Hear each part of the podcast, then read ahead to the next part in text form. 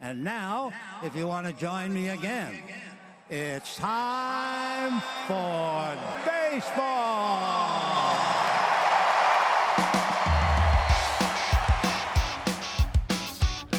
Driven deep to right field. There it goes. See ya. Top on down. Here comes a one-two pitch. Red Sox win the World Series.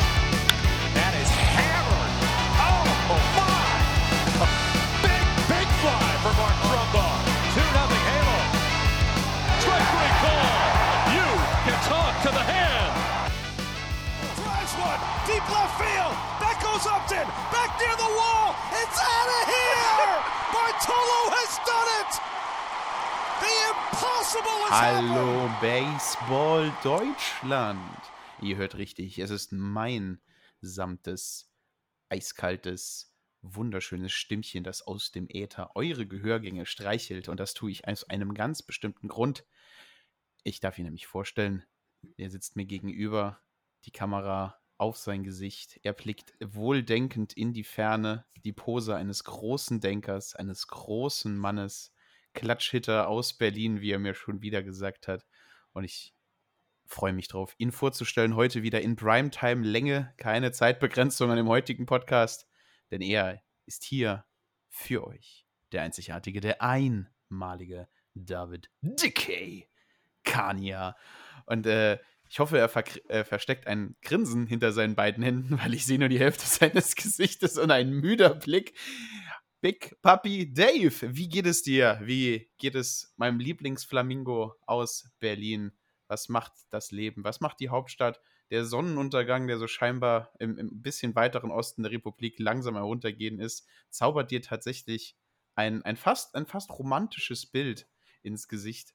Und äh, die, die, die, die, weit hinausschauenden Augen geben ein, ein wohliges Gefühl für den morgigen Tag. Also Dave, herzlich willkommen. Wie geht's dir?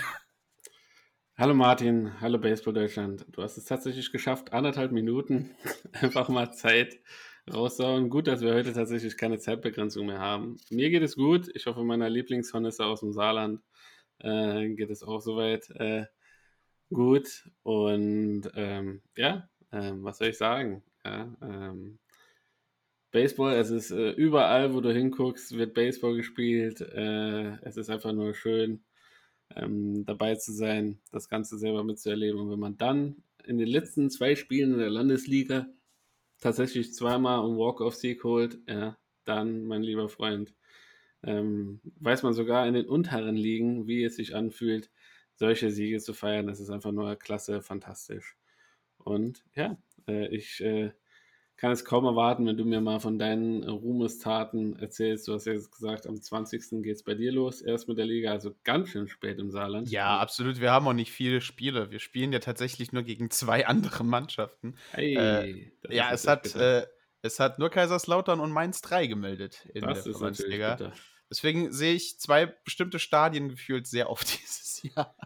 Das ist natürlich bitter. Da muss man ja sagen, in Berlin sind wir da also richtig, äh, richtig gehend äh, top, top aufgestellt. Also auch hier liebe Grüße an alle Berliner Clubs und äh, äh, in der Umgebung die Potsdamer auch. Ja, aber es geht hier nicht um Landesliga, Martin. Ähm, so gerne wir vielleicht auch mal ein äh, Randprojekt machen könnten, wie es denn in den unteren Ligen ausschaut. Bald Bearded Landesliga, genau. Bold- Bold Bearded Landesliga Baseball. Ähm, hier geht es tatsächlich um die Baseball-Bundesliga und die MLB.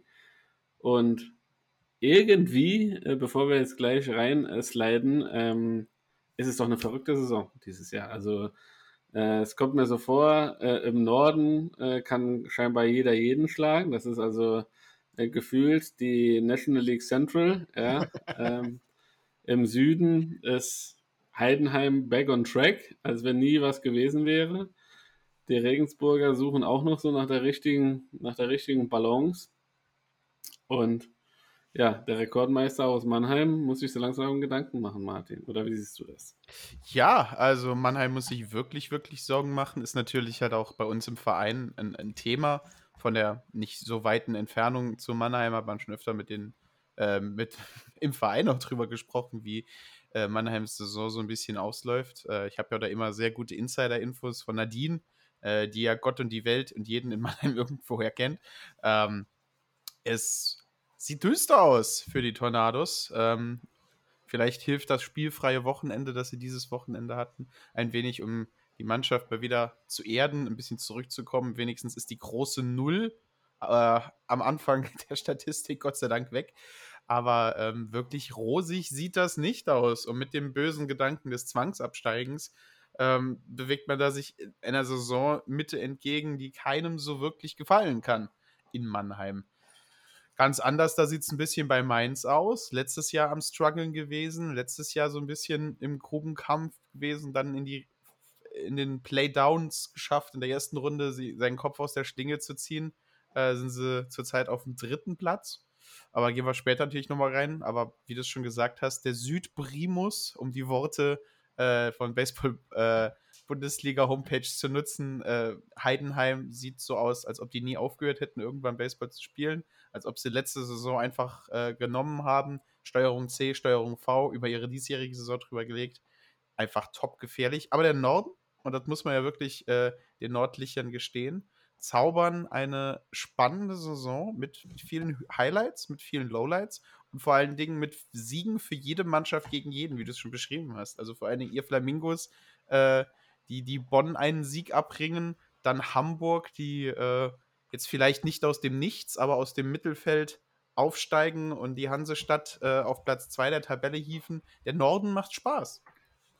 Ja, der Norden macht absolut Spaß zurzeit und wie ich gesagt habe, das ist eine absolute, eine absolute Wundertüte, was hier zurzeit passiert und ähm, ja, es ist äh, ja einfach nur spektakulär, jedes Mal zuzugucken. Ähm, ich konnte tatsächlich letztes Wochenende, wo wir leider äh, aufgrund persönlicher Probleme nicht äh, aufnehmen konnten, konnte ich mich tatsächlich vom äh, überragenden Talent äh, des äh, japanischen Pitchers Kubo äh, live überzeugen. Ich habe das Spiel mitkommentiert. Äh, liebe Grüße hier nochmal an Christian Sengelreiter.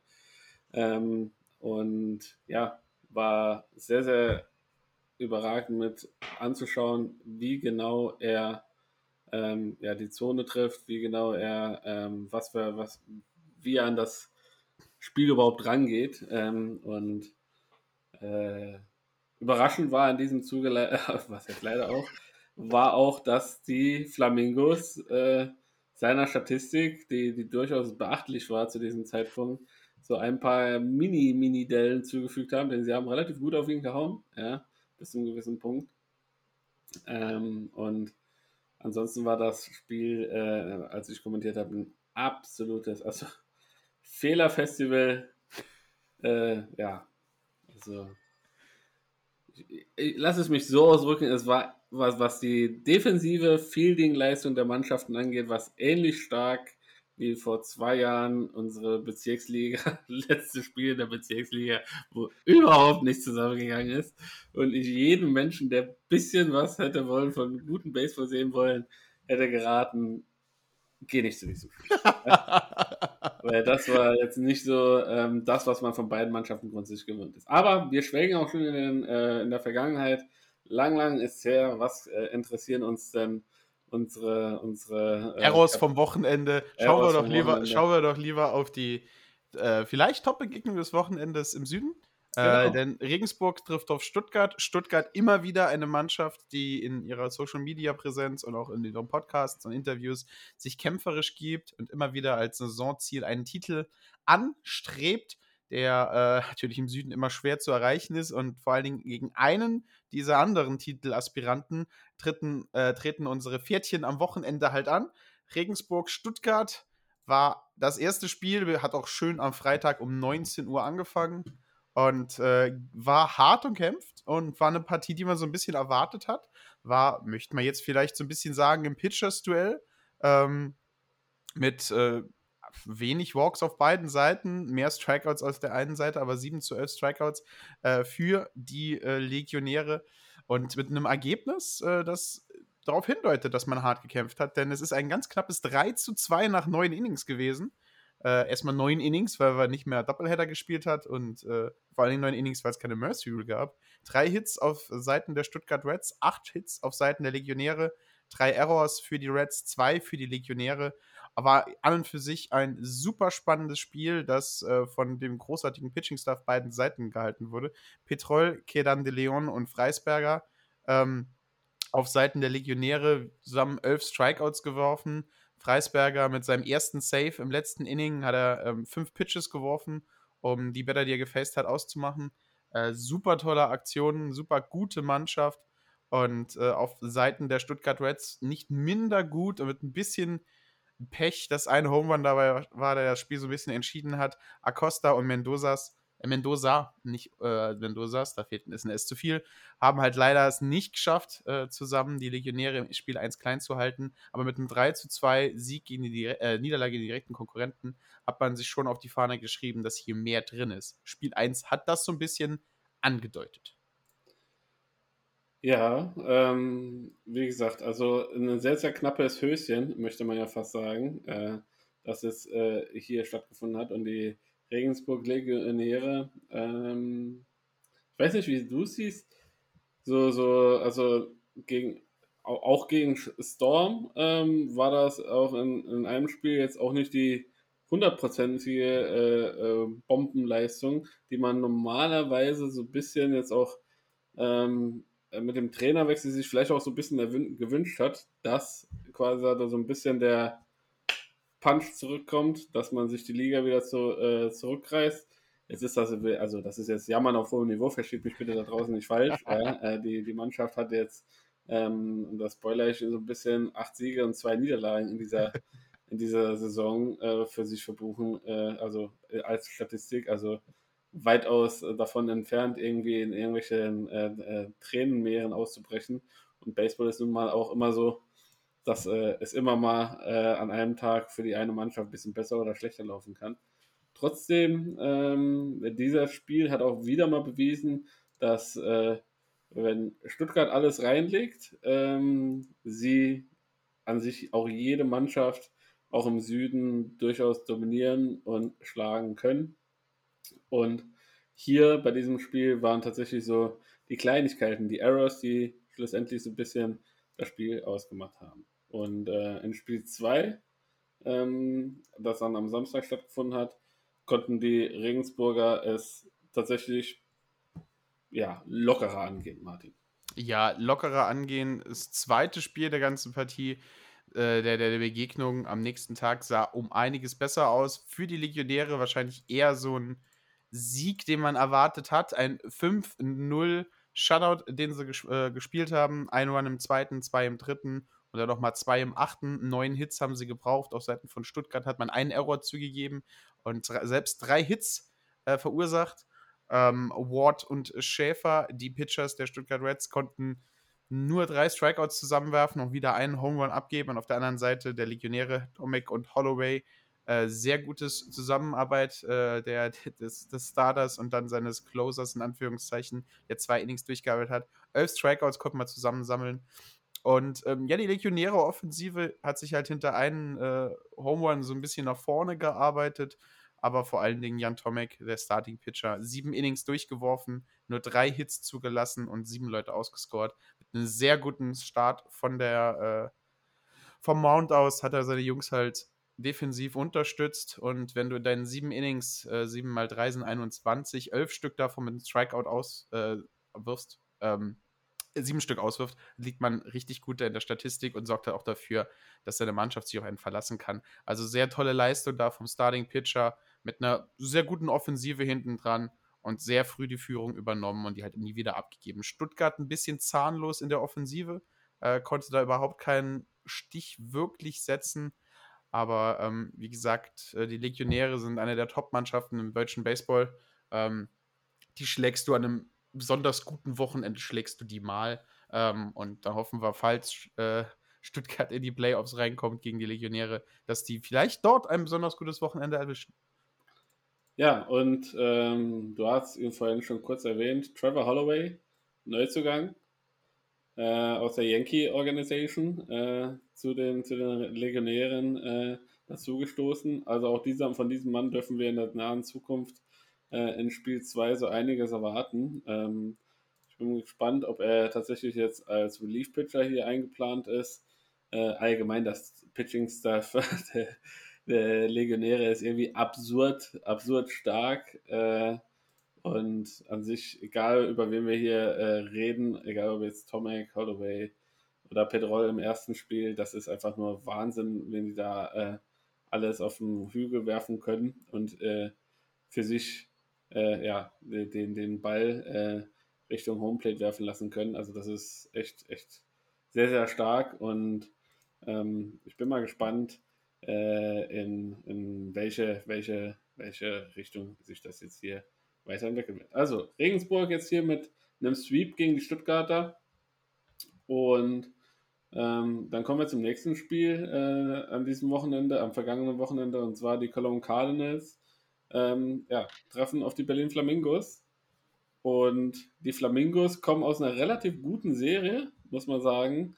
Bonn gesplittet, Hamburg gesplittet, also zwei absolute Favoriten auf die Playoffs im Norden, ähm, die, wo man sagen muss, okay, das sind so Bonussiege, die man vielleicht so per se nicht eingeplant hat. Bei den Flamingos, ähm, wenn man so sich die ganze Statistiken so hin und her anschaut, ähm, mangelt es tatsächlich so ein bisschen an der, an der, an der Pitching Rotation. Ja, also wir haben mit Eno natürlich für Spiel 1 oder Spiel 2 als Starter, je nachdem, wie er sich fühlt und ähm, wie, man, wie man das einschätzt, haben wir einen Top-Top-Mann, äh, der, der äh, ja, das Spiel durchaus dominieren kann.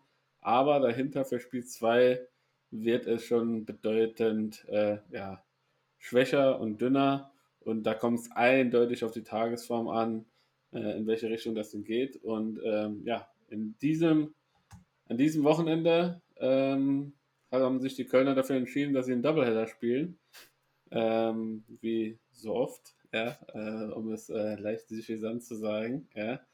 Ähm, und ja, das erste Spiel hat man dann auf Berliner Seite sich entschieden, nein, äh, wir spielen nicht mit Eno. Ja.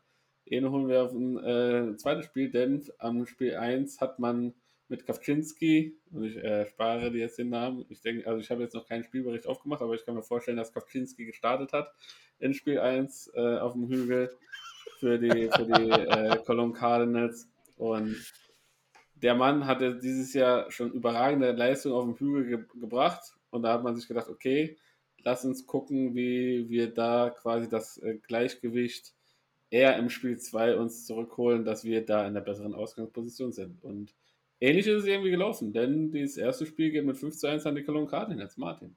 Ja, und äh, ich nehme äh, dieses Ergebnis einfach auf und gehe mal ganz kurz durch.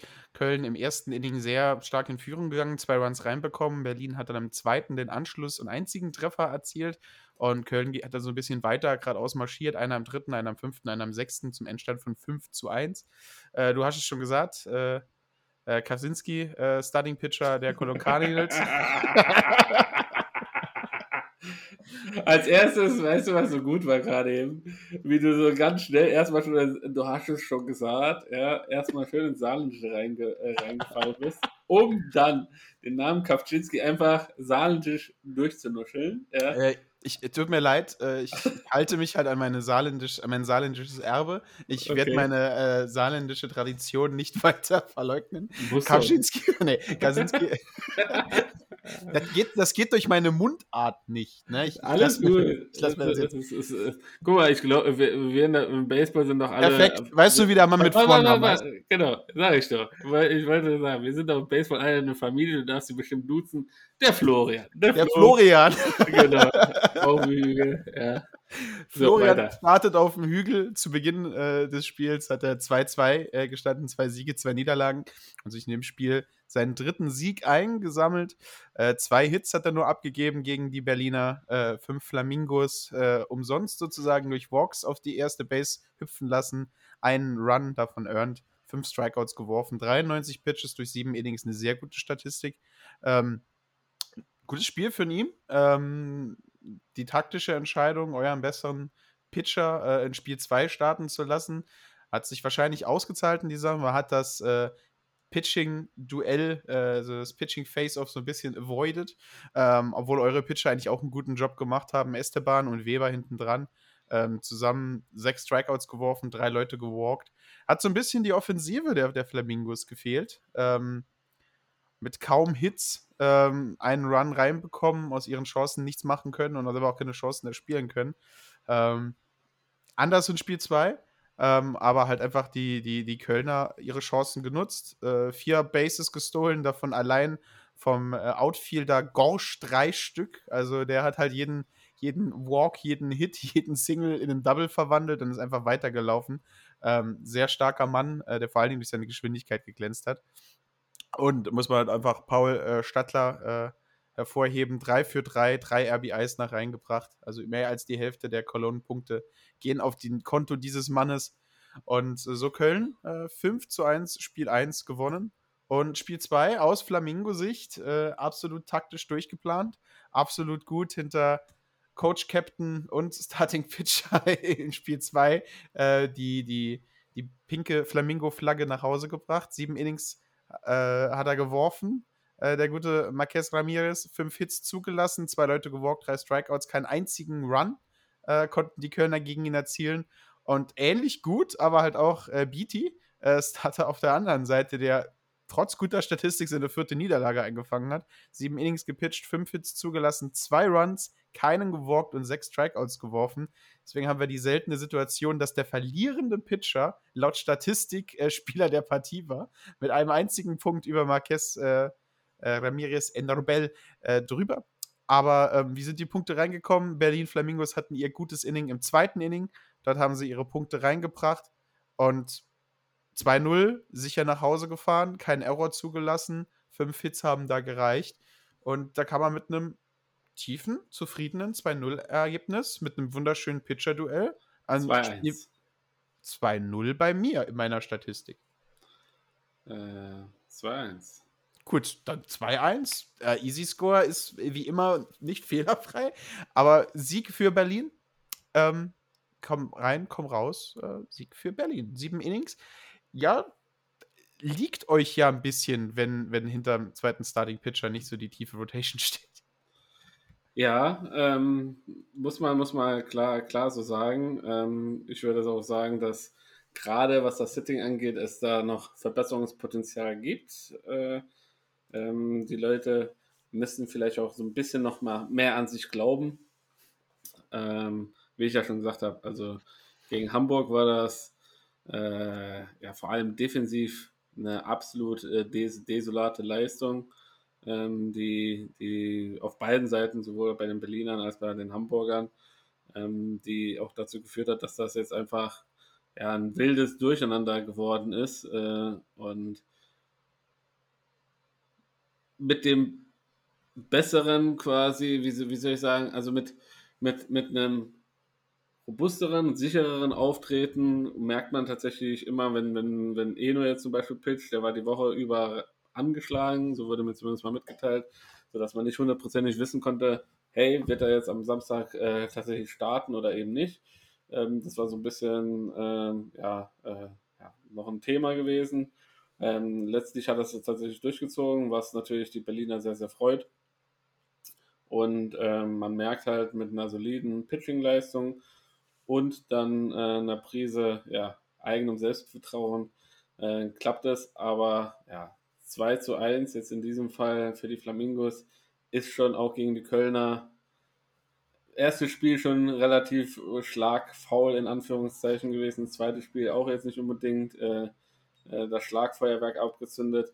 Da muss auf jeden Fall noch ein bisschen was kommen, ja, und zwar von der gesamten Mannschaft, um den positiven Trend, der durchaus da ist, ja, weiter oben zu halten und äh, sich eine gute Position auch äh, für etwaige Playoff- oder Playdown-Situationen einfach schon jetzt zu sichern. Also alles, was du jetzt mitkriegen kannst an Siegen, an Hits, an Runs etc., musst du einfach mitnehmen, mental auch mitnehmen und ähm, dich, dich darauf fokussieren. Ja? Und Deshalb äh, ja, freut es mich sehr, sehr, dass es äh, wieder zu einem Split hier gereicht hat.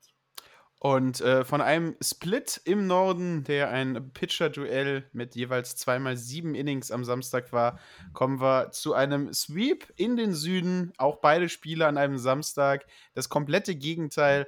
So hat äh, Köln-Berlin sich insgesamt mit äh, drei, neun Runs getrennt zwischen beiden Mannschaften und die Jungs, die wir jetzt angeben, haben allein im Spiel 1 19 Runs zusammen auf den Tisch gelegt. Wir sprechen über das Schlachtfeld der München Hard Disciples gegen die Mainz Athletics. Äh, Mainz so ein bisschen, habe ich das Gefühl, im zweiten Frühling äh, entdeckt. Äh, von uns nicht totgesagt, aber nach der ein bisschen stolperhaften Saison letzten Jahres, wir haben es im Intro schon ein bisschen gesagt, sind sie wieder zurückgekommen und zeigen richtig starke Leistungen. Und vor allen Dingen Spiel 1 äh, hat man die, die Offensivpower der Mainzer gesehen. Ähm, das Spiel ging nämlich 11 zu 8 aus. Äh, München hat komplett versucht, gegen zu beißen. Mainz und äh, München früh losgelegt. Ein Run für Mainz im ersten, dann noch einer im äh, zweiten Inning. Äh, München legt im zweiten nach mit einem Run und kann dann im dritten Inning mit drei Stück die Führung übernehmen. Aber dann hat die Mainzer Offensive so wirklich Gas gegeben. Fünf Runs im vierten Inning, drei im fünften und nochmal einer im sechsten. München konnte dazwischen im fünften Inning auch noch einen reinbringen. Und so geht er mit einem Zwischenstand von 11 äh, zu 5 ins siebte und letzte Inning, wo es München nochmal spannend macht und nochmal drei Punkte zurückkracht. Aber äh, 11 zu 8 endet das Spiel für die Mainzer. Und äh, da muss man halt einfach wirklich sagen, neunmal wurden sie gewalkt, äh, sechsmal gingen sie nur Strikeout. Insgesamt haben sie noch elf Hits äh, ausgeteilt. Ähm, da ist der eine Error, der bei den Defensiven passiert ist, das kleinste Problem. Aber ähm, was die Mainzer so ein bisschen, ich will jetzt nicht sagen, verloren haben, aber äh, so ein bisschen weg ist, ist so ein bisschen die, die Offensivpower. Ähm, kein, keinen einzigen Home Run. Alles das höchste der Gefühle waren die drei Double, die man geschlagen hat. Alles andere waren Single. Ähm, ist natürlich Small Ball Baseball bringt auch Punkte, braucht man halt mehr Hits, aber ist so ein bisschen eine Abwandlung von dem, was wir in den letzten vergangenen Saisonen gesehen haben. Mainz eher jetzt auf dem Small Ball Baseball Weg. Vielleicht hat es auch einfach gegen München nicht so wirklich funktioniert, aber ähm, Starting naja, Rotation mit Stahlmann, Wildenhain hintenher und Kartowski macht das Ding dann am Schluss zu muss also, man sagen, hat reicht für 11 zu 8. Also, also nicht, nicht funktioniert ist ein bisschen, also wenn du 11 Runs scorest, ist, ist es ja nicht so, ist es ja nicht so, dass du jetzt sagst, hey, äh, äh, die Offensive hat nicht funktioniert, sondern die Nee, nee, nee, das Power, also die, die, die pure, die, die pure Schlagpower ist halt genau. halt nicht mehr so da. Ja, aber auch, auch das muss man äh, sich nochmal rekapitulieren. Austin Gallagher, okay, der hat jetzt einen gut äh, dotierten Vertrag, höchstwahrscheinlich noch in, in Australien gekriegt, sodass es das Ganze quasi ähm, nicht zustande kommen konnte, so wie man sich das vielleicht vorstellen konnte, aber trotzdem, ähm, ja, äh, um es mit der alten äh, Billy Bean-Weisheit äh, äh, zu, abzuschließen, Hauptsache du kommst auf Base, egal wie, äh, ob du die Box machst und dann im entscheidenden Moment einen, einen äh, Base-Hit machst, ein Single und haust zwei RBIs rein, sind genauso zwei Punkte wie ein äh, Two-Run-Home Run. Ja, also, Absolut, gesagt, ist keinerlei Angriff, ist ja nur eine, für mich Doch, doch, doch, Martin. Also, nein, nein, nein, du, du, hast jetzt hier gesagt, hier, denen fehlt die Power, die Offensivpower fehlt den Mainzern. Ja, ich weiß, bei dir ist das im Südwesten so eine, so eine Hassliebe mit dem, mit den Mainzern. Ihr, ihr, ihr, ihr Ihr, ihr, beleidigt euch gerne da und, und, und du, du legst mir das wirklich viel zu negativ aus. nee, wirklich, wirklich. Ich bin ein großer Fan von Small Ball Baseball, weil ich das, ähm, das amerikanische System mit Hauptsache schwingen und mit Kraft schwingen und den Ball aus dem Stadion raushauen, ist zwar fancy, aber ähm, ist halt jetzt nicht das, was ich gerne im Baseball sehe. Aber ähm, ich, ich mag Small Ball Baseball. Es ist mir was mich überrascht ist, weil die letzten Podcast-Jahre haben wir jedes Jahr drüber, äh, jede Folge drüber unsere Witze gemacht, dass Max Bolton Home Run hauen muss. Ansonsten war es kein erfolgreiches Wochenende. Und äh, jetzt fast in der Mitte der Saison, möchte man fast sagen, äh, liegt Mainz zusammen mit München auf dem letzten Platz im Süden, was die Home Runs angeht. Und auch was die Triples angeht, sind sie auf dem letzten Platz. Ähm, aber halt, und das ist das Wichtige, was die Hits angeht, liegen sie schön auf dem vorletzten Platz. Also, dass die Offensivpower ein bisschen nachgelassen hat, ist ja tatsächlich ein, ein, eine Erkenntnis, die man hat in Mainz. Also. Statistiken. Statistik und Easy Score. Ja, so zwei, zweierlei Punkte. Ja. So, so, so, viel dazu. Und jetzt beenden wir das Thema. Glückwunsch an Mainz. Ja, ja absolut. 11 zu 8. Sieg von der starken 11 zu 8. Äh, unsere Freunde in München, ähm, ja, ähm, es kommt zwar ins Rollen das Ganze, aber immer noch äh, relativ schleppend und immer noch ein bisschen Sand im Getriebe, möchte man sagen. Denn auch Spiel 2 äh, an diesem Tag, und ich sage dir ganz ehrlich, ich bin immer noch kein Fan davon, dass wir in der Bundesliga, in der, Bund in der höchsten Spielklasse, zweimal sieben Innings spielen. Ja, also, naja, also ich, ich kann es ja, wie gesagt, ich kann es ja verstehen wegen den Zuschauern, aber das nimmt in dieser, in dieser Liga, nimmt das quasi dem Ganzen so ein bisschen den Reiz. Also wenn man an einem Tag dann äh, zwei gute Pitcher hat, ja, dann spielst du halt mit zwei Pitchern, dann sehen die Leute zwei Mann auf dem, äh, vier Mann insgesamt auf dem Hügel und dann war es das. Im besten Fall. Ähm, und naja. Aber sei es drum, zweites Spiel, sehr, sehr deutlich. Äh, wieder die offensiv schwachen äh, Mainz Athletics ja, hier zugange gewesen. Lediglich lediglich ein knappes 7 zu 1 hier nur aufs Parkett gebracht. Und äh, okay, in diesem Fall war es äh, äh, der zweithöchste Sieg an diesem Wochenende nur, ja, den wir in der Bundesliga zu verbuchen haben. Aber Martin nimmt euch jetzt auf jeden Fall mit auf die Reise und wird euch das Ganze noch detailliert äh, ja, äh, in Zahlenform darlegen. Da, da wird meine Statistikauswertung wieder als knallharter Mainz-Rassismus gesetzt. Äh, Finde ich auch in Ordnung, dafür hören wir den Podcast hier, um, um, um Davids, Davids wilde Verschwörungstheorien zwischen Mainz und Saarlouis äh, nach vorne zu bringen. Äh, wer da die Verschwörungstheorien in live sehen will, am Sonntag trifft tatsächlich äh, unsere Saarlouis Hornets auf Mainz 2 äh, mit mir am Kommentar. Dann kann man sich live geben äh, wie sehr ich äh, die Mainzer mag oder nicht mag, aber das tut jetzt nichts zur Sache, äh, denn 7-1, hast du schon gesagt, die Mainzer schlagen die München Hard Disciples in diesem zweiten 7-Innings-Spiel. Äh, München konnte in Führung gehen im zweiten Inning, aber dann hat Mainz sich gesagt, ach, wisst ihr was, Punkte machen, macht Spaß. Drei Stück im dritten, drei Stück im vierten und dann im sechsten noch einen dazu, um äh, einen Schlusspunkt zu setzen, nach Hause zu fahren mit einem guten Gefühl. Äh, Tedesco bringt seinen ersten Sieg nach Hause, Stöcklin hinten dran muss ein Innings werfen und hat mit 21 Pitches zwar ein bisschen zu kämpfen gehabt in diesem einen Inning und einem Walk, aber ansonsten hat die Mainzer Defensive, die fehlerfrei war, dieses Spiel mit nach Hause gefahren. 7 zu 1. Ähm, sehr starker Sieg, vor allen Dingen Tedesco, der Spieler des, äh, der Partie wurde, sechs Innings gepitcht, zehn Strikeouts geworfen. Da hat man den starken Pitcher für Spiel 2, den David schon angesprochen hat. Auf der anderen Seite bei München H. Disciples, Norell, Steinlein und Miseli haben halt nicht wirklich äh, ihren Rhythmus gefunden. Zwar äh, Norell mit sieben Strikeouts geworfen, aber dennoch zwei Leute gewalkt und sechs Hits abgegeben. Und äh, von den sechs Runs, die reingekommen sind, war ein einziger earned. Die anderen sind halt alle ein bisschen über die Münchner Errors reingekommen, wo sie sich vier Stück gesammelt haben. So ein bisschen den Pitcher hängen lassen, so ein bisschen, ähm, ja, das Gefühl gehabt, dass äh, München sich so ein bisschen selber geschlagen hat in Spiel Nummer zwei, wenn man sich da so ein bisschen an der Arschkante greift und sich ein bisschen reinsetzt und ein bisschen härter trainiert und die Bälle sauberer fieldet und der die Errors rauslässt, ist das ein Duell vielleicht auf Augenhöhe wo man einen zweiten Sieg reinfahren kann, äh, dritten Sieg dieses Jahr. Ähm, hoffen wir mal, dass es für München gut weitergeht dieses Jahr und dass Mainz ihren positiven Aufwärtstrend fortführen können.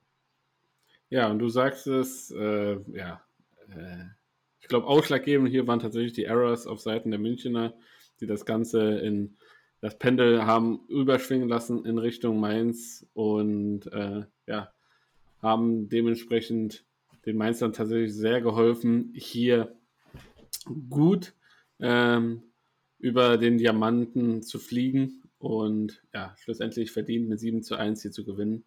Äh, Glückwunsch somit nach Mainz. Und dann gehen wir ähm, zu, zu dem gallischen Dorf, wie ich es immer gerne nenne, äh, zu den Doren Wild Farmers und ähm, ja, die trafen auf die Hamburg Steelers und beide Mannschaften ähm, ja, behaken sich immer gerne gegeneinander. Ähm, ich sage immer, Doren ist, glaube ich, für jede Mannschaft ein unangenehmer Gegner. Ähm, immer schwer auszurechnen. Sehr viel äh, ja, Änderung. Äh, jetzt gab es auch auf der Trainerposition noch einen Wechsel. Jan Hassenflug äh, wird aus privaten Gründen, weil er kind, ein Kind erwartet, ist hier zurückgetreten. Der äh, Juniorencoach übernimmt jetzt bei den, äh, bei den Doren Wild Farmers und hat schon äh, vollmundig angekündigt, dass es ein hartes Training geben wird. Also ähm, kann, äh, sind wir erstmal gespannt, wie sich das Ganze auch niederschlägt. Ähm, und ja, das erste Spiel, äh, ein sehr, sehr knappes äh, Ding war das auf jeden Fall, Martin. Sehr, sehr knappes Ding, sehr hart umkämpft. Ähm, die Hamburg Steelers zu Gast bei den Doren Wild Farmers. Du sagst ja mal, unser gallisches Dorf im Baseball Norden. Ähm, hat äh, für meine Lieblingsstadt in Deutschland äh, im ersten Spiel ein blaues Auge gegeben, denn Doren haben gleich aufgedreht, zwei Runs im ersten Inning, dann äh, konnte Hamburg zwar im, zwei, äh, im, dritten Inning Stärke beweisen und vier ganze Zähler nach Hause bringen, aber Doren kontert mit einem, Hamburg legt nochmal einen vor und Ende viertes Inning steht es 5 zu 3 für die Steelers, aber dann blüht Doren auf, fünftes Inning bringen sie vier Runs nach Hause, im siebten Inning nochmal einen mehr und mit einer 8 zu 5 Führung äh, geht man am Ende des neunten Innings siegreich vom Spielfeld runter. Neun Hits auf Seiten der Wild Farmers, fünf Hits auf Seiten der Steelers. Ähm, die Hamburg Steelers haben dreimal, äh, zweimal Leute umsonst auf die erste Base gelassen. Der Pitching Staff äh, der äh, Doren Wild Farmers unter Mat, äh, Matusevicius und Galkin drei Leute umsonst auf die erste Base, haben zwölf Strikeouts geworfen. Die Rotation ähm, der Wild Farmers, vor allen Dingen äh, Galkin, der hinten rauskam, um sechs Innings durchzupitchen, ähm, hat sich da seinen zweiten Sieg verdient. Doren Wild Farmers genauso wie wir sie lieben, äh, hart am Schlag, schnell auf den Bases unterwegs, drei Bases gestohlen, ähm, einen Home Run geschlagen, in, ein Double kam noch hinterher. Ähm, hatten im richtigen Moment die richtigen Offensivpunkte, um äh, den Steelers das Spiel unter der Hosenboden wegzuziehen. Und so ist auch äh, Edvardes äh, Matusevicius äh, als Pitcher und als Schlagmann die Person, um die es halt geht. Zwei von vier, ein Home Run, drei RBIs, selber drei Runs gemacht, einmal gewalkt und eine Base gestohlen. Äh, war seine Offensivstatistik dieses Wochenende. Und ähm, auch die zwei Home Runs, die Hamburg bringen konnte in diesem drei Home Run-Spiel, hat das Ganze nicht gedreht. Äh, Doren 8 zu 5 in Spiel 1 siegreich. Ja, und Simon Bäumer mit einem Free-Run-Home-Run in der Partie. Also der Kerl ist auf jeden Fall eine Wucht. Also sehr, sehr stark am Schlag. Ähm, da konnten, konnte ich mich auch letzte Woche selbst von überzeugen. Ja, und in Spiel 2 ähm, sollte natürlich wieder ähm, ähm, der japanische Pitcher auf Seiten der Hamburg Steelers das Ganze sichern und versuchen, ähm, ja, hier Zählbares rauszubringen. Und ist es den, den Hamburgern tatsächlich gelungen, doch noch einen Split zu holen, Martin? Spiel Nummer zwei haben wir das Heimrecht getauscht. Man äh, hat sich nach Hamburg begeben ins Baseballfeld Langenhorst, ähm, wo du der eben schon erwähnte äh, Yasutomo Kubo auf unsere Gallier gewartet hat und der hat äh, seine doch dominante Reise weitergeführt, neun Innings durchgeworfen, wie man es von dem äh, Japaner mit dem eisernen Arm erwartet, so ein bisschen. Es ist erschreckend aber, dass der Mann für neun Innings in der ersten Bundesliga 104 Pitches nur braucht. Das ist knapp mehr als zwölf Pitches pro Inning, das ist Wahnsinn. Ähm, fünf Hits zugelassen, einen Run, der earned war, drei Leute gewalkt und sechs Strikeouts geworfen. Richtig starke Statistik wieder vom Eckpfeiler in Hamburgs zweiten Spiel. Und offensiv konnten die Hamburger mit 4 zu 1 das Ganze gewinnen. Im zweiten, vierten, fünften und siebten Inning jeweils einen Punkt nach Hause geholt und dann Sieg durch 1000 Nadelstiche so ein bisschen sich gesammelt. Äh, auch, auch Diaz, Meyer und Galkin wieder hinten raus konnten das Ganze nicht klein halten und so haben die sechs Hits äh, und drei Errors der Doren Wild Farmers in Kombination mit den äh, geschenkten sieben Walks dafür gesorgt, dass äh, die Hamburg Steelers ihren Erfolgskurs in der ersten Bundesliga Nord dieses Jahr äh, für manche überraschend, für andere äh, erfreulich weiterführen konnten. Also sehr starkes Spiel in die Hamburger Stärken rein, sehr starkes Pitching, ähm, die Walks abgeholt, im richtigen Moment schnelle Spielzüge gemacht und dann halt auch mit wenig Hits ähm, viele Punkte erzielt und so siegreich das Ganze nach Hause gebracht. Ja, aber muss man hier leider sagen, Spiel 1 doch so ein bisschen äh, Bauchschmerzen, äh, was das äh, quasi das Pitching, das die sichere Rüberbringen äh, des Spiels, äh, ja, ähm, wo man einfach quasi diese, diese, diese, diese Lockerheit, diese Zuverlässigkeit einfach nicht hat. Ja, also es ist jetzt zum wiederholten Male ein Split geworden. Ähm, zum wiederholten Male muss man sagen, auch auf, auf aufgrund einer starken Pitching-Leistung in Spiel 2. Ähm, und das ist, glaube ich, auch so ein bisschen zu wenig für den Anspruch der Hamburg Steelers, was auch äh, investiert wurde dieses Jahr in die Mannschaft, was, äh, was man auch für eigene Ziele sich gesteckt hat. Und ich glaube, da muss noch ein bisschen, äh, gerade in Spiel 1, noch ein bisschen mehr die Sicherheit reinkommen, ein bisschen mehr die Zuverlässigkeit reinkommen. Und dass man nicht vielleicht schon im Kopf immer sagt, ja, scheiß drauf auf Spiel 1, äh, unser Fokus liegt auf Spiel 2 ähm, was sicherlich nicht so sein wird, aber ähm, ich glaube, so ein bisschen ist das dann auch so in den Köpfen dann verankert, dass man weiß, okay, im zweiten Spiel kommt äh, Kubo, ja, äh, da werden sich die Gegner mal schön die Zähne dran dran ausbeißen.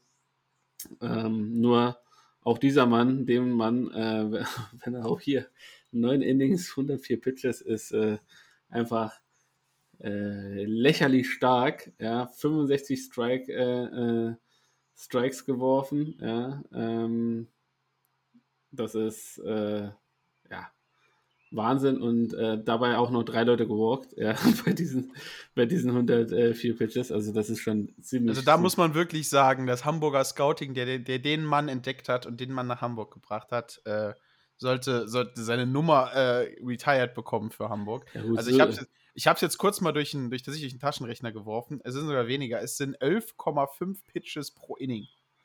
Ja, also das, das, ist, das ist Wahnsinn. Das ist, das ist überragend. Ähm, wie gesagt, eine, eine, komplette Geheimnummer war es nicht. Nein, ähm, nein, da, aber. Äh, da, dass man jetzt halt jetzt hier glücklicherweise nach Hamburg lotsen konnte, äh, spricht äh, auf jeden Fall für die Bundesliga und wir freuen uns, äh, dass wir diesen Mann hier Woche für Woche äh, beobachten und äh, analysieren können. Und vor ja. allen Dingen, und das wünsche ich dem, der, der Ham, dem Hamburger Verein, vor allen Dingen hoffe ich, dass der, ähm, dass so ein erfahrener Pitcher äh, mit so einem riesigen Talent äh, so viel Tipps, Tricks und, und Kniffe an die Hamburger Nachwuchspitcher weitergibt. Das würde mich sehr, sehr freuen. Äh, vielleicht kriegen wir Hamburg dieses Jahr mal nochmal zum Statement äh, was das Ganze angeht. Aber ich hoffe, das ist halt tatsächlich was, dass man nicht nur spielerisch äh, in Spiel 2 von so einem Talent äh, profitieren kann, sondern auch abseits vom Spielfeld äh, jungen Pitchern und oder eigenen Pitching-Core ein, zwei Tipps, Tricks oder Übungen mitgeben. Denn so gut wird man nur durch eins: hartes, hartes Training. Was auch der Grund ist, warum ich so ein schlechter Pitcher bin. Ja, Martin, du musst halt die Prioritäten eindeutig, äh, eindeutig anders legen äh, ähnlich die Prioritäten legen, wie sie die Hünstetten Storm zurzeit haben, denn sie mischen tatsächlich so ein bisschen die Bundesliga auf im Süden. Ein unbequemer Gegner für jeden.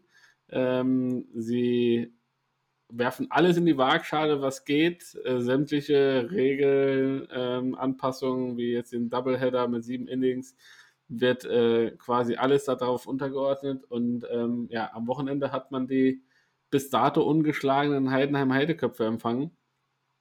Und ja, alles andere als zwei klare, nicht mal deutliche, aber klare Niederlagen wären eine positive Überraschung für die Hinstetten Storm gewesen. Und dass es vor allem in Spiel 1, ja, dann äh, so wirklich ein absoluter Nailbiter geworden ist, ähm, ja, äh, ist einfach nur äh, ja, ein Träumchen für die Hinstetten Storm und die schweben zurzeit einer, auf einer Welle des Erfolgs, dass selbst im Misserfolg, wie in diesem Fall, ähm, doch sehr, sehr viel Positives dabei raussticht, Martin. Ja, muss man einfach sagen, äh, mit Heidenheim zurzeit ungeschlagene, stärkste Mannschaft im deutschen Baseball, die von der Offensiv- und Defensiv- und Pitching-Leistung gleich wieder so ein bisschen unerreicht ist. Ob es dieses Jahr für den Titel reicht, sehen wir in den Playoffs. Aber 4 zu 3 gewinnen sie Spiel Nummer 1 und die Storm hatten halt immer wieder so diese Momente, wo sie das Spiel fast richtig an sich reißen und nicht wieder hergeben. Beide Mannschaften scoren im ersten Inning einen Run. Dann können äh, die Storm im vierten Inning mit zwei Runs die Führung übernehmen. Heidenheim kommt ran im fünften Inning und man geht ins siebte und letzte Inning mit äh, dem Zwischenstand von 3 zu 2 für die Storms. Manch einer wert schon äh, zu hoffen, manch einer wert schon zu träumen, dass ein Sieg drin ist und dann bist du im siebten Inning und dann geht ein Mann an den Schlag, dessen Namen wir in ganz Deutschland kennen, Gary Michael Owens und er sieht auf den 1-1-Account, sieht er den richtigen Ball und äh, Dresch den kleinen runden Lederball aus dem Stadion raus. Home Run bringt zwei Punkte damit rein. Ähm, Heidenheim glücklich im letzten Inning dann mit 4 zu 3 die Führung übernommen und konnte halt dann Hünstetten äh, klein halten. Schüler hat dann ein sehr gutes äh, Inning gehabt. Ähm, den ersten ausgestrikt, dann Christoph äh, Ziati äh, ist Crowned Out gegangen und dann Vincent äh, Velasquez eben nochmal Crowned Out von Shortstop zu First auf dem Full Count. Sehr starkes Pitching hinten raus, ähm, das gut angefangen hat. Bolsenbrück als Starting Pitcher fünf Innings durchgeworfen, drei Leute ausgestrikt. Schüller hinten dran, wie gesagt, drei, äh, zwei Innings gepitcht, den Sieg sich äh, eingefahren. Und so konnte Heidenheim mit einem blauen Auge sozusagen mit leicht gewackelt aus dem ersten Spiel rausgehen. Hinstetten voller Energie ins zweite Spiel und dann war so ein bisschen das Gefühl, wie gegen eine Wand zu laufen. Ähm, man konnte zwar acht Hits sich insgesamt zusammenholen, aber äh, Mortensen und Schiele haben das Spiel halt einfach absolut dominiert und da konnte man auch äh, nichts Großartiges anderes drüber sagen. Außer, dass die Offensive der Heidenheimer sich Spiel 2 entschieden hat, äh, doch aufzulaufen. Zwei Home Runs äh, von äh, William Germain, äh, die der Catcher rausgehauen hat. Insgesamt gewinnt man 12 zu 0 Zwei Runs im ersten, fünf im vierten und dann nochmal fünf im siebten Inning. Ähm, ein Brett, eine Stahlmauer, in den der Hinstetten reingerannt ist. Ähm, einfach offensiv auf der Überholspur ab dem vierten Inning überfahren. Ähm, die Defensive der Heideköpfe hat sich keinerlei Blöße gelassen. Die Offensive der Storms in den Spiel 2 überhaupt nicht reingekommen. Und das Pitching, muss man einfach sagen, Montensen und Schiele keinen einzigen Mann gewalkt. Ähm, acht Hits abgegeben, sechs Strikeouts geworfen, richtig gute Offensivstatistik, Defensivstatistik passt auch. Und da sieht man es wieder, wenn man keine Leute walkt, äh, kriegt der Gegner auch nicht so einfach Punkte. Dieses einfache Baseball-Weisheit gebe ich euch noch mit auf den Weg. Heidenheim so stark, wie wir sie erwartet haben. Ja, Billy Jermaine, ähm, ja, äh, Premiere bei den Heideköpfen gefeiert, die ersten zwei Home Runs gehauen. Also das, was man auch von ihm erwartet hat, von den Heidenheim Heideköpfe, hat er eins zu eins erfüllt und ähm, ja, weiterhin spektakuläre Offensivpower der Heidenheim Heideköpfe. Äh, ein Jahr, was sie so ein bisschen, sagen wir mal, abhaken lassen wollen vom letzten Jahr und jetzt äh, geht es volle Pulle geradeaus. Und ähm, nichts anderes scheinbar als der Sieg im Süden ist auf jeden Fall das Ziel in dieser Saison. Und ähm, ja, bis jetzt ist es makellos. Dann kommen wir zu dem absoluten Topspiel an diesem Wochenende, das im Norden stattgefunden hat. Die Wiederauflage des äh, Finals vom ähm, vergangenen Jahr. Äh, die Untouchable Paderborn treffen auf die, auf die Bonn Capitals und ja, was soll ich sagen? Es ist so, als wenn man äh, zwei Spiele gespielt hätte und ähm, ja, in den Spiegel geguckt hätte. Ja, Martin. Ja, also ähm, die Mannschaften haben den Split so ein bisschen perfekt gemacht. Ähm, wenn, man, wenn man die beiden Spiele nebeneinander ist und äh, die, die, die Topscore durchklickt äh, und hin und her wechselt, sind die auch fast, fast äh, wirklich gespiegelt. Äh, also mindestens mal, was das Ergebnis angeht. Aber fangen wir mit Spiel 1 an. Äh, Bonn Capitals, stärkste Mannschaft im Norden zurzeit, trifft auf die Untouchable Paderborns. Du sagst es schon, Wiederholung vom Finale des letzten Jahres. Und lange war es ruhig im äh, Paderborns Ballpark. Der Ahorn Ballpark hat lange keine Punkte gesehen. Erst im vierten Inning konnten die Gäste aus Bonn einen erzielen. Im fünften gleicht dann Paderborn aus. Im sechsten geht Bonn wieder in Führung. Im siebten gleichen sie aus. Und dann ist das Schöne, wie es sein soll im Baseball. Im neunten und letzten Inning schafft äh, man den Walk-Off und ähm, das äh, interessant, Single, ähm, auf dem Passball kommt man in Scoring Position, dann gibt es einen Sackband, ähm, um den Mann in die dritte zu bekommen.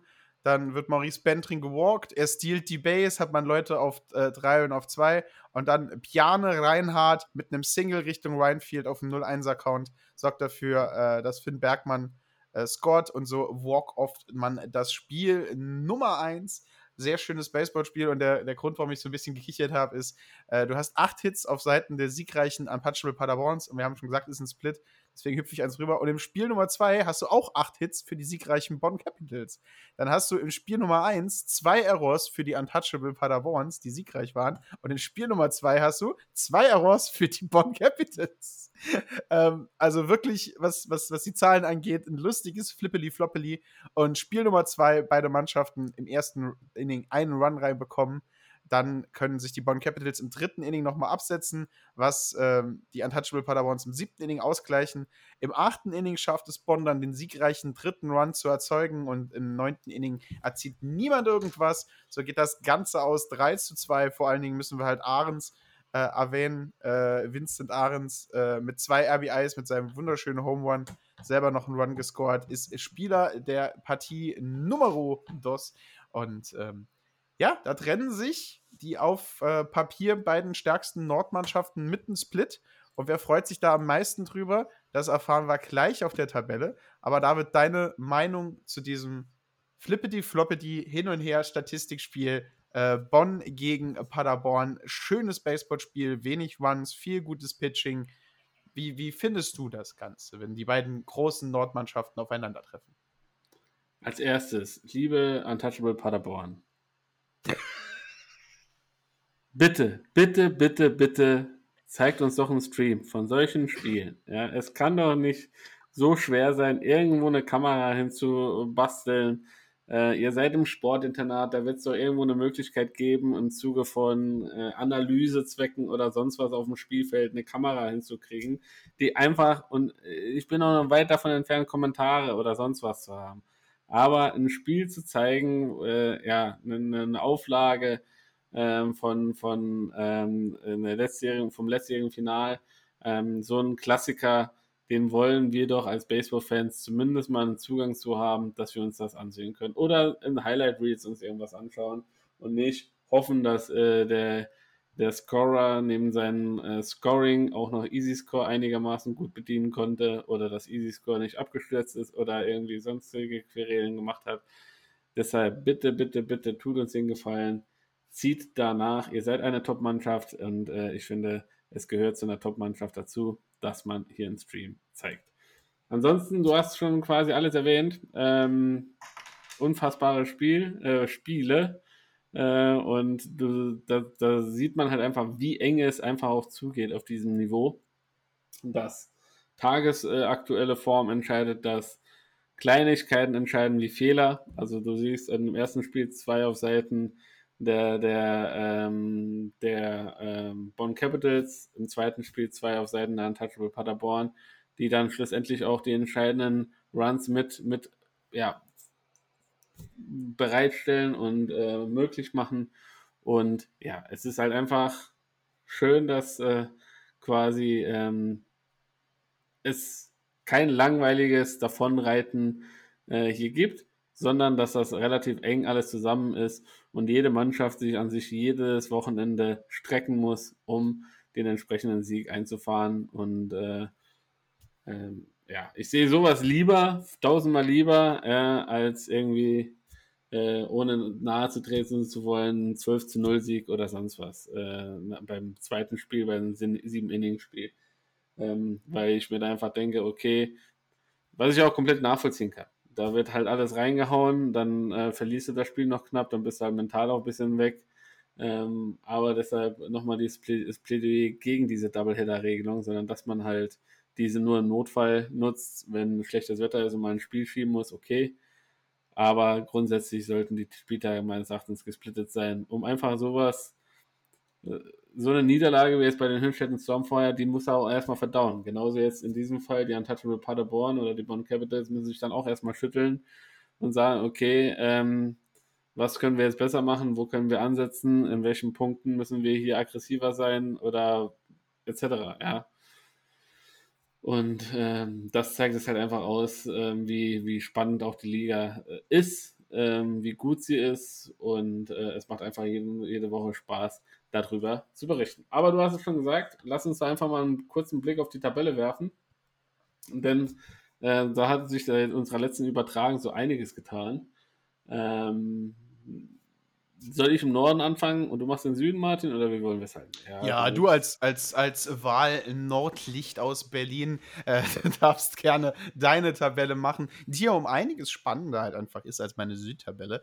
Ähm, genau. Ich glaube halt, äh, wenn du mich morgens, äh, du, du, trennst mich vier Wochen vom Internet und wächst mich dann morgens nachts um drei Uhr auf und willst von mir die Südtabelle haben. Ich glaube halt, die ersten vier Mannschaften kriege ich irgendwie zusammen mit so einer 50-prozentigen Trefferwahrscheinlichkeit ab Platz Nummer drei. Äh, Norden ist da um einiges spannender, deswegen gebe ich dir das Geschenk der spannenderen Tabelle. Ja, Bonn mittlerweile zwölf Spiele gespielt äh, mit den äh, Hamburg Steelers äh, und den äh, Cologne Cardinals die meisten Spiele bis jetzt im Norden gespielt. Acht Siege, vier Niederlagen, sind auf dem ersten Tabellenplatz. Statistisch gesehen ein Spiel hinten dran die Hamburg Steelers mit sieben Siegen, fünf Niederlagen. Dann mit fünf Siegen, fünf Niederlagen die Untouchable Paderborn. Auf dem dritten Platz, auf dem vierten Platz die Berlin Flamingos mit vier Siegen, vier Niederlagen, also komplett ausgeglichene Statistik. Dann die Doron Wild Farmers vier Siege, sechs Niederlagen. Und dann auf dem letzten Platz die Cologne Cardinals mit vier Siegen und acht Niederlagen. Also alles sehr, sehr eng beieinander. Ähm, wobei man sagen muss, dass noch einige Teams ein bisschen Nachholbedarf hier haben. Martin. Ja, und dann gehen wir in den Süden. Wer Nachholbedarf hat, hat die ganze Liga äh, mit einer Mannschaft mehr die meistgespielte Spiele sind zwölf, die von München, alles andere, ja, ist so ein bisschen nach hinten abgerutscht. Aber die schlimmen englischen Wochen kommen ja noch für die Mannschaften im Süden. Heidenheim ungeschlagen auf den ersten Platz, sieben Siege, keine Niederlage. Regensburg mit 8 zu 2 direkt hinten dran. Äh, Mainz äh, haben sich oben mit abgesetzt auf dem dritten Platz mit sechs Siegen und zwei Niederlagen. Stuttgart äh, kämpft, beißt und hält sich auf dem vierten Platz. Fünf Siege, drei Niederlagen. Hühnstetten mit zwölf Spielen schon unterm Buckel, vier Siege, acht Niederlagen, hat sich als Aufsteiger einen soliden dritt, äh, fünften Platz gesichert. Äh, München ein wenig überraschend äh, dieses Jahr mit zwei Siegen und äh, zehn Niederlagen weit abgeschlagen und Schlusslicht mit einem spielfreien Wochenende, das sie hoffentlich tatsächlich zur, zur inneren Besinnung gebracht haben, so als Mannschaft zusammen in eine Schwitzhütte gegangen, den Teamgeist zusammengetrieben und sich dann äh, als neue Identität, als neuen Tornado nach oben bewegt, stehen halt die Mannheim Tornados. Da hoffen wir einfach mal, dass der Rest der Saison besser aussieht als die ersten neun Begegnungen. Ja, der Süden weniger spannend mit Heidenheim und Regensburg, die ihre Dominanz durchsetzen, aber danach Mainz und Stuttgart und Hünstetten äh, prügeln sich so ein bisschen um äh, Platz 3, 4 und 5. Da ist nicht viel Unterschied, aber die schwere englische Woche nähert sich ja immer mehr und äh, wie das jetzt noch mit einer entspannten Vorwoche aussieht, welche Spiele ihr am Wochenende erwarten könnt, dafür David und Martin euch jetzt durch. Da hast du mich jetzt aber mal rangekriegt. Ja, ja fange ich an, weil das erste Spiel ist natürlich ein Spiel aus dem Süden. Freitags, 12. Mai, haben wir eine sehr spannende Begegnung äh, mit Stuttgart gegen Mainz. Ähm, hier spielt tatsächlich äh, der dritte gegen den vierten. Und da kann es wirklich, wirklich, wirklich drum wichtig sein, die Punkte zu sichern, sich einen direkten Konkurrenten anzugehen. Äh, das zweite Spiel ist Samstag um 13 Uhr. Also äh, Freitag 19 Uhr, Samstag 13 Uhr, Stuttgart gegen Mainz. Und äh, hast du die Spiele gefunden oder soll ich gerade alle? Ja, ich, ich habe die, ich habe die, ich habe die schon äh, gefunden. Gut. Ähm, du warst jetzt bei Stuttgart gegen Mainz. Genau. Äh, das, äh, dann dann äh, die Doren Wild Farmers äh, treffen auf die Cologne Cardinals. Ähm, ja, ein Spiel, ähm, wo zumindest mal die Cologne Cardinals jetzt so ein bisschen nochmal rankommen müssen, um nicht ganz ins Hintertreffen in der, in der Nordstaffel äh, äh, zu, zu verfallen, denn sie haben jetzt schon ein paar Spiele Vorsprung, werden jetzt noch weitere Spiele Vorsprung, also zumindest mal auch gegen den Berlin Flamingos äh, generieren und da muss jetzt so langsam ähm, ja, ein bisschen mehr Stabilität reinkommen. Und jetzt bist du dran, Martin. Genau, und äh, weitere Stabilität und weiterer Kampf geht es hier im Vorkellerkampf äh, der eine steht auf der Treppe, der andere auf der letzten Stufe. Äh, München trifft auf Hühnstetten samstags. Äh, erstes Spiel 12 Uhr, zweites Spiel auf 15.30 Uhr angesetzt. Wieder ein Doubleheader für beide Mannschaften. Ähm, sind wir mal gespannt, wer sich da in diesem Vorkellerduell durchsetzen kann, ob Hünstetten ihren stürmischen Einstieg in die erste Bundesliga weiterführen oder ob Haar sich fangen kann und ihre Position auf der Tabelle ein wenig stabilisieren. Stabilisieren wollen sich auch die Mannheim Tornados oder haben sie aber absolut den falschen Gegner erwischt, denn Samstag äh, 13 Uhr wartet niemand anderes als die Heidenheim Heideköpfe auf die Tornados. Wir hoffen halt einfach, dass Teamfindung und, und Spirit aus diesem Wochenende, wo man sich ausruhen konnte, reichen, um dort ein Wunder zu schaffen.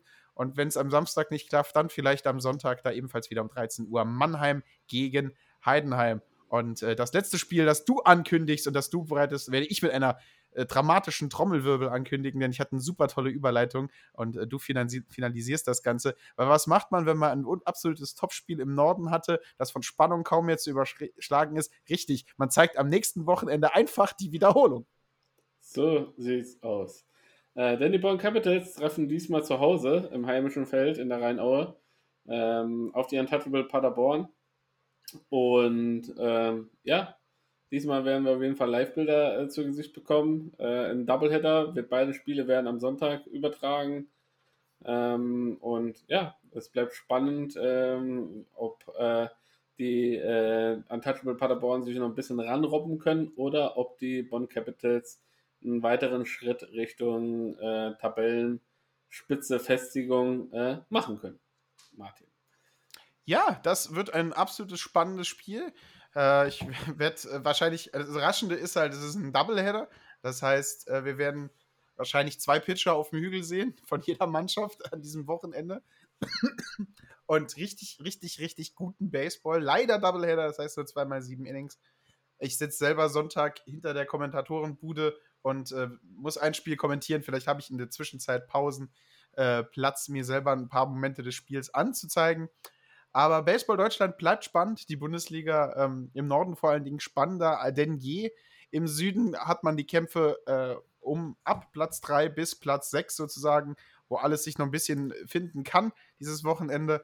Und dann kommen wir doch einfach von unserer Lieblingsliga, der Baseball-Bundesliga, zu unserer anderen Lieblingsliga, der MLB, der Major League of Baseball, wo jetzt in unserer äh, Kurzfolge äh, und unserer Unterbrechung. David meldet sich, er hat noch was zu sagen. Einiges passiert ist. David.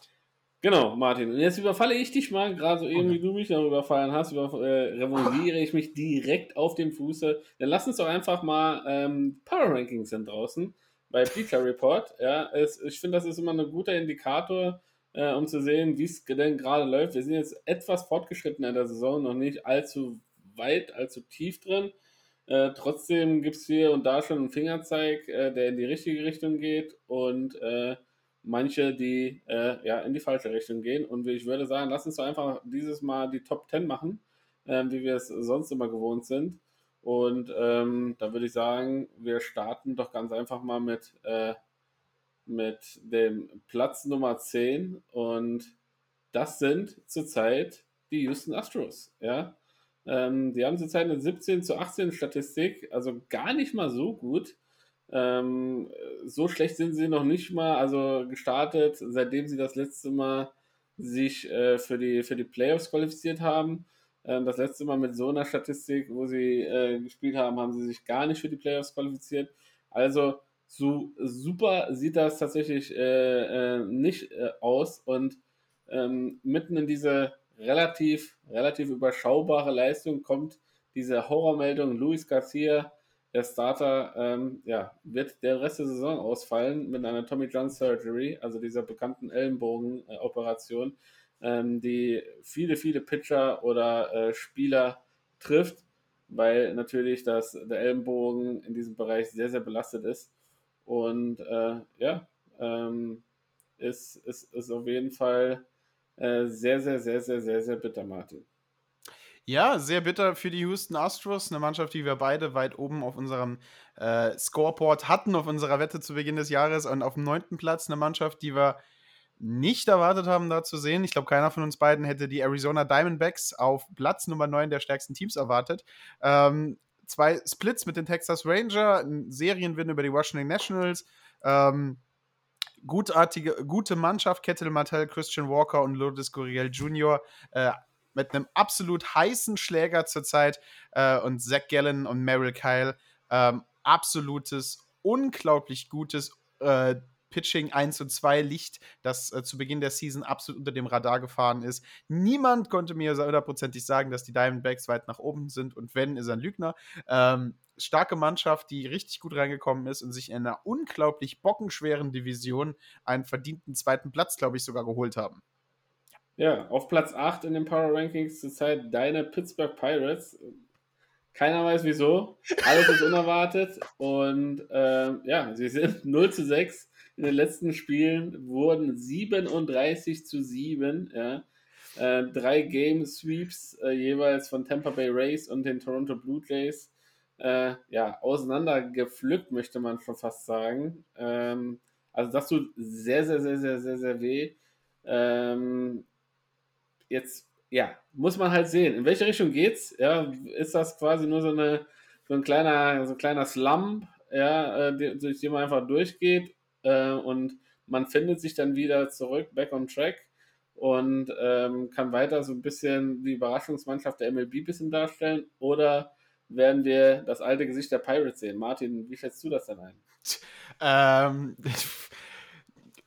ich habe ich, ich hab zu Beginn der Saison wieder eine, eine dramatische Zerpflückung äh, der, der, der, Pittsburgh Pirates äh, prophezeit. Dann haben sie angefangen, richtig guten Baseball zu spielen, haben tatsächlich interessante äh, Entscheidungen getroffen, sowas wie Switch-Hitting, Centerfielder, Superstars zu verpflichten und in den Fall einzubinden. Dann war ich positiv überrascht und habe gesagt, das könnte tatsächlich eine überraschende Saison werden für die Pirates.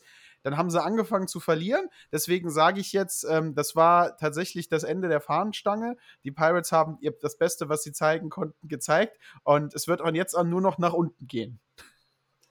Okay, ähm, ja, jetzt äh, in diesen nächsten Tagen warten die Colorado Rockies und die Baltimore Orioles auf die Pittsburgh Pirates. Also durchaus schlagbare Teams, die. Äh, Nein, absolut unschlagbar. Mannschaften auf den Top ihrer Leistungsfähigkeit wird nichts mehr für Pittsburgh. Okay, ähm, wir werden es sehen. Ähm, wir behalten das auf jeden Fall ganz genau äh, für euch im, im, Auge und Martin. Äh, ja, wechselt, wechselt das Land. Er geht äh, nach Kanada, Martin. Ja, ich äh, gehe vom wunderschönen Pittsburgh, in Anführungszeichen, in den wunderschönen weißen Norden, denn die Toronto Blue Jays, die Mannschaft, der ich ja hohes prophezeit habe dieses Jahr, sind auf Platz 7, zwei Plätze runtergefallen. Ähm, sie haben auf, äh, ja, im, im, im Fenway Park viermal böse auf die Nase bekommen von der Mannschaft, die David gleich das Vergnügen hat, in den Himmel zu loben. Ähm, konnten sich dann aber halt gegen die Pittsburgh Pirates durchsetzen. Ähm, ist absolutes Hin und Her, wie die Blue Jays spielen. Mal sind sie heu, mal sind sie hot. Ähm, vor allen Dingen halt Daunton Vachon ähm, hat äh, five Multi-Hit-Games äh, letzte Woche hinter sich gehabt. Ähm, hat 150 Punkte in seiner OPS-Score dafür hochbekommen. Und äh, die Blue Jays sind halt einfach ein talentiertes Team, ähm, wo die jungen Spieler jetzt langsam auf den Punkt kommen müssen, wo sie auch noch mehr Leistungsträger werden müssen, als sie jetzt schon sind. Ähm, ein bisschen runtergerutscht, aber das liegt halt vor allen Dingen an dem feuerheißen Boston Red Sox. Äh, jetzt weiß ich auch, warum David angefangen hat, weil dann kann er die Boston Red Sox in den Himmel loben. Nein, Spaß beiseite. Soweit hat er, so weit hat er nicht nach vorne geblickt. Nee, ähm, Toronto eine Mannschaft, die ein bisschen abgerutscht ist, vor allen Dingen halt wegen den vier Niederlagen gegen Boston, aber immer noch einen starken jungen Kern hat und meiner Meinung nach in der stärksten Division sich äh, soliden äh, zweiten Platz hält. Ähm, da kann man absolut, äh, dritten Platz sogar nur, kann man absolut nichts gegen sagen. Ja, dann komme ich jetzt zu den Boston Red Sox, aber du kannst auch gerne äh, die, die, die Lobeshymne auf die Red Sox selber halten.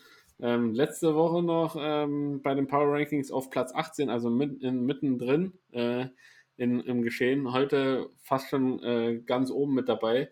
Äh, ja, das kommt davon, wenn man natürlich äh, 6 zu 1 Woche hinter sich hat, die Blue Jays äh, quasi geschlagen hat in der Serie, die Phillies geschlagen hat und eine ja, 8-0 äh, Siegesserie vorzuweisen hatte. Dann, äh, mein lieber Martin, läuft natürlich auf, jeden, auf einmal ganz, ganz gut. Ähm, obwohl ich so ein, zwei Sachen auch im Feld gesehen habe, wo ich sage, wow, äh, da äh, wünsche ich mir so einen Sender Boga zum Beispiel als Shortstop zurück, wenn ich mir da äh, Kike Hernandez und ein, zwei Plays äh, Richtung 1 ansehe, wo er heillos äh, den First Baseman überworfen hat. Äh, und naja, ähm, wie gesagt, das ist halt alles noch so sehr, sehr fragil, möchte man schon fast sagen. Wir sind ja auch noch relativ am Anfang der Saison. Ähm, ich habe ja vor, äh, wir können gerne nochmal zurückskippen, vor der Saison gesagt, dass die Red Sox eine Überraschungsmannschaft sein könnten dieses Jahr. Ähm, wenn der Teamgeist denn stimmt und man sich irgendwie tatsächlich zusammenrauft und die Rotation einigermaßen äh, ins Laufen kommt, so wie es jetzt Zeit der Fall ist, dann äh, kann hier einiges entstehen. Zurzeit steht man bei 21 Siegen, 15 Niederlagen, ähm, was eine sehr, sehr gute Statistik ist. Und ähm, dementsprechend, ja, ähm, ist, ist alles drin. Ein Fünftel der Saison ist quasi fast schon äh, gespielt worden. Äh, es ist noch ein bisschen Weg zu gehen, aber der, der Anfang äh, stimmt auf jeden Fall schon mal sehr, sehr optimistisch, Martin.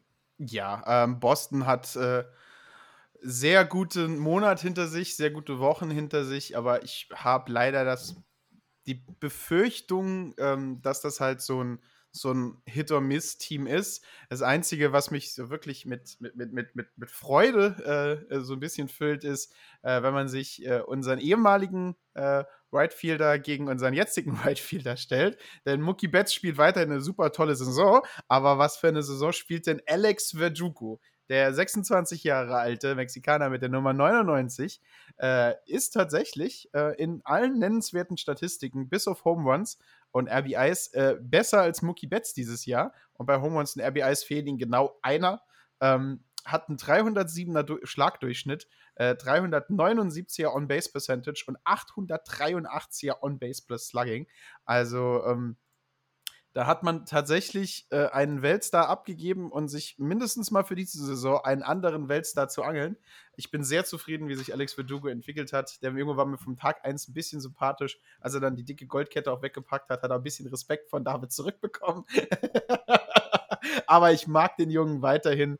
Und, äh, also ich mag Yoshi. Yoshi, äh, ja. der, der, haut, der, der haut alles in Grund und Boden. Äh, ähm, und äh, das ist, das ist, das ist so zurzeit meine Identifikationsfigur bei den Red Sox. Aber wir sind ja nicht mehr nur bei den Red Sox hier. Nein, nein. Ähm, wir sind jetzt im Platz 5 angekommen und äh, da ist äh, ja eine da, relativ starke Mannschaft vorhanden, Martin. Ja, da hat die Überleitung zu Mookie Betts ja perfekt gepasst. Auf Platz 5, letzte Woche auf Platz 14 die LA Dodgers, die sich jetzt nach einer sehr, sehr, sehr, sehr starken äh, 11 zu 3 Rekord in den letzten 14 Tagen ähm, mit dem Sonntags-Extra-Inning-Victory äh, gegen die San Diego Padres wieder oben zurückgemeldet haben in ihrer Liste.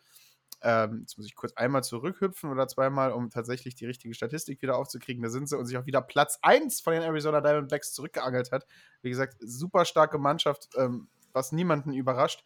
Ähm, Pitching Staff ähm, hat äh, tatsächlich die Gegner äh, in, in sieben Innings, äh, nee, siebenmal und drei oder weniger Runs klein gehalten und äh, das in zwei Wochen nur 6,1 Runs pro Spiel abgegeben, ist eine super tolle Statistik. Und die Dodgers ähm, sind wieder auf Erfolgskurs und auf dem Weg nach oben. Und von einer Mannschaft, die wir in diesem Power Ranking absolut immer wieder erwarten, kommt David zu einer Mannschaft, die auch vielleicht ein bisschen überraschend da steht. Ja, viele der Mannschaften, die jetzt noch kommen, äh, sind etwas überraschend äh, in, diesem, in diesem Ranking hier zu finden. Platz 4, die Texas Rangers. Zurzeit eine Statistik von 21 Siegen, 13 Niederlagen. Also sie haben ein Plus von 85 Runs, das heißt, äh, im Vergleich zu den Runs, die sie kassiert haben, sind sie 85 Runs im Plus.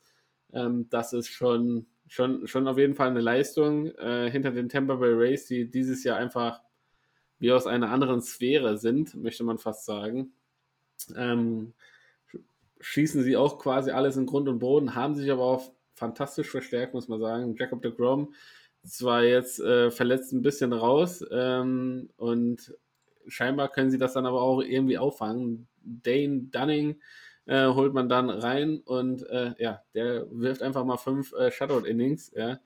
Also, wenn es dann mal läuft, dann läuft es halt einfach. Also, dieses Jahr für viele Mannschaften, die äh, vielleicht nicht direkt an dem obersten Radar gestanden haben, ähm, sind, sind auf einmal back on track, back in business und äh, überzeugen auf vollster Linie, Martin. Und genauso wie die nächste Mannschaft, äh, die, ja, was soll man sagen, normalerweise die drei stimmt, aber da eher eine Null dahinter, ja, äh, als, als, als die drei, die jetzt da steht im Power Ranking. Also 2023 macht absolut Spaß, Baseball zu schauen. Ähm, Leider ist, ein, ist, ist auf Platz Nummer 3 und auf Platz Nummer 1 noch eine Mannschaft in unserer Division. Ähm, also bis auf eine Mannschaft sind alle Mannschaften unserer Division in den Top 10 der stärksten Teams diese Woche. Hust, hust, hust. Nein, Baltimore Orioles. Von allen Fans, die tatsächlich unseren Podcast hören und bis jetzt immer noch Baltimore Orioles-Fans geworden sind, nach all diesen Jahren, das ist eure Saison. Absolut. Ich gönne euch jeden Sieg. Ich gönne euch äh, dieses großartige Jahr von Anthony Santander. 366, 391, 732 haut der Mann vier Home Runs in den letzten zehn Spielen. Dazu noch 13 RBIs. Also was der für eine zwei Wochen hinter sich hatte, ist Wahnsinn. Seriensieg gegen Kansas, Kansas City eingeholt. Die ähm, in Niederlage gegen die Atlanta Braves eingefahren, die auf überraschenderweise auf Platz 2 stehen. Ähm, absolut starke Mannschaft. Keiner hat es erwartet, aber äh, Mount Castle und die ganzen anderen Leute der Orioles-Organisation erzeugen halt einfach eine gute Stimmung, erzeugen ein gutes Zusammenspiel und äh, zu Beginn des Jahres äh, den, den, den Sieg gegen die Red Sox immer wieder hatte ich im Kopf, wie dieses Team halt sich hochpusht.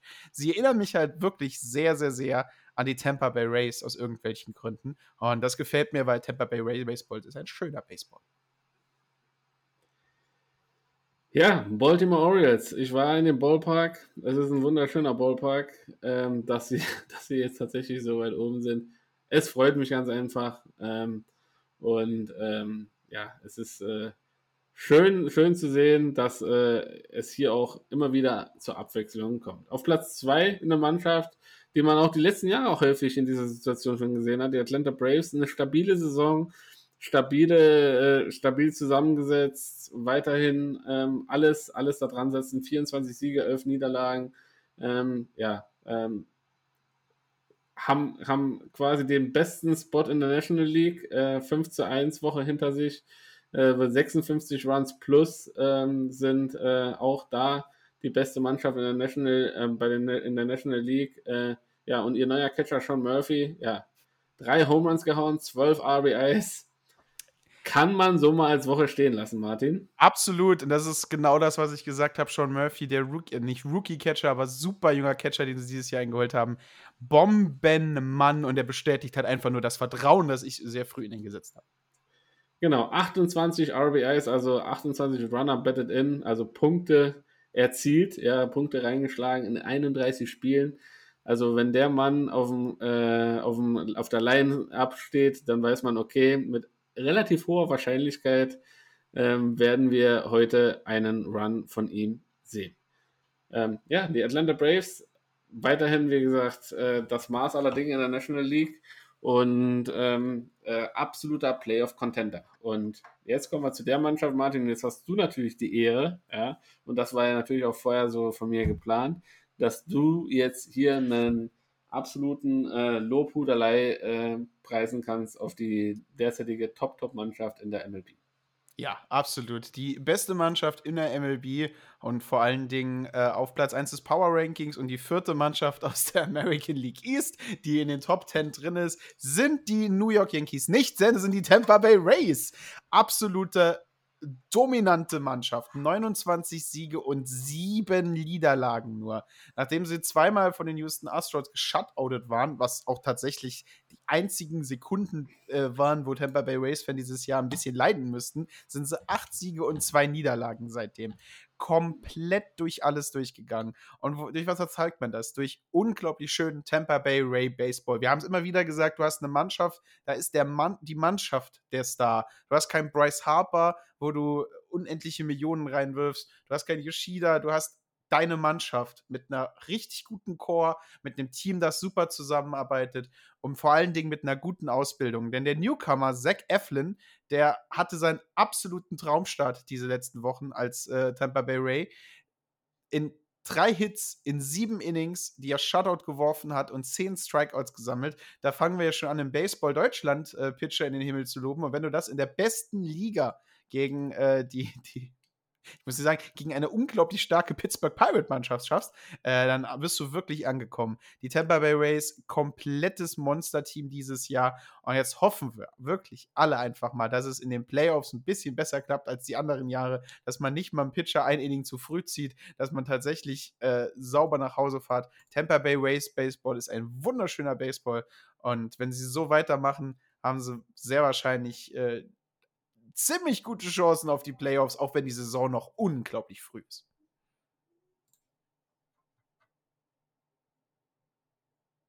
Äh, David, du hast dich selber gemutet. Ich ja. habe mich gemutet und jetzt entmute ich mich einfach. Äh, die Saison, du sagst es schon, Martin, äh, ist noch ein bisschen hin, äh, bis äh, alles quasi schlussendlich sich in ja, in eine, in die eine oder die andere Richtung entscheidet. Wir werden das natürlich für euch weiterhin auf dem Radar behalten und ähm, ja, es äh, macht auf jeden Fall Spaß, alles zu sehen. Die neuen Regeländerungen, die jetzt stattgefunden haben, haben auf jeden Fall, einen, also wie ich finde, einen guten Impact. Ja. ja. Oh mein Gott, ich hätte äh, nicht gedacht, dass das das Spiel so viel schöner macht. Genau, also ja, ich hatte auch ähm, äh, eine Diskussion äh, äh, mit, mit, äh, mit unserem Kommentator Christian Sengelreitner ähm, äh, darüber, ähm, wie er denn zu diesen Regeländerungen steht. Und er hat auch gesagt, äh, man wollte quasi wieder zu den guten alten Baseballzeiten zurück, wo es nicht nur um Powerhitting, Powerhitting ging, sondern dass man halt einfach äh, schlauen äh, Baseballsport äh, wieder hatte, so mehr Base-Hits, ja. Ähm, und das schlägt sich halt einfach auch jetzt äh, nieder in, de, in, dem, so wie wir es jetzt sehen. Und die Pitching Clock, äh, ja, also nervt jetzt überhaupt nicht. Äh, ich finde, ähm, letztens habe ich ein Spiel gesehen, das war in unter zwei Stunden quasi durch. Das war schon sehr, sehr beeindruckend zu sehen, dass dies tatsächlich geht. Und ähm, ja, äh, ich, ich finde das, find das auf jeden Fall alles, äh, ja, für mich eine sehr, sehr gute äh, Fortentwicklung des ganzen, äh, des ganzen Sports in der MLB. Und noch jetzt für euch äh, eine kleine Info am Rande. Nächstes Jahr in London, wer trifft da aufeinander? Die New York Mets auf die Philadelphia Phillies. Ja. Oh, das, das ist, ist nächstes auch Jahr, wieder ein Grund, nach London zu fahren nächstes Jahr. Das ist auf jeden Fall nächstes Jahr die, ähm, die, die, die Paarung, die in London stattfindet. Und dieses Jahr, äh, nochmal zur Erinnerung, die St. Louis Cardinals treffen auf die Chicago Cubs. Und äh, ja, wer uns beide da treffen will, der schreibt uns einfach an. Wir beide sind vor Ort, werden uns das Ganze auch äh, angucken, ein bisschen für euch mit da kommentieren und freuen uns hier auch schon wie Bolle. Martin, äh, im, im, im, im, äh, Filmgeschäft sagt man bei der letzten, äh, bei der letzten Szene, wenn die abgedreht ist, that's a rap. Äh, kann man hier auch so sagen. Es war mir tatsächlich wieder ein inneres Blumenpflücken. Äh, danke, dass du es heute einrichten konntest. Jetzt viel Spaß noch beim Zusammencutten. Und dass unsere äh, Freunde die Folge dann auch morgen brandheiß äh, in ihren äh, Streaming, äh, bei ihren Streaming-Anbietern ihres Vertrauens haben. Und ja, dann bleibt mir nur noch zu sagen, gehst du raus und spulst Baseball, wie Babe Ruth immer zu sagen pflegte. Ich bin David, der K. Auf der anderen Seite Martin the Beard Seltzer. Das war Bald Bearded Baseball.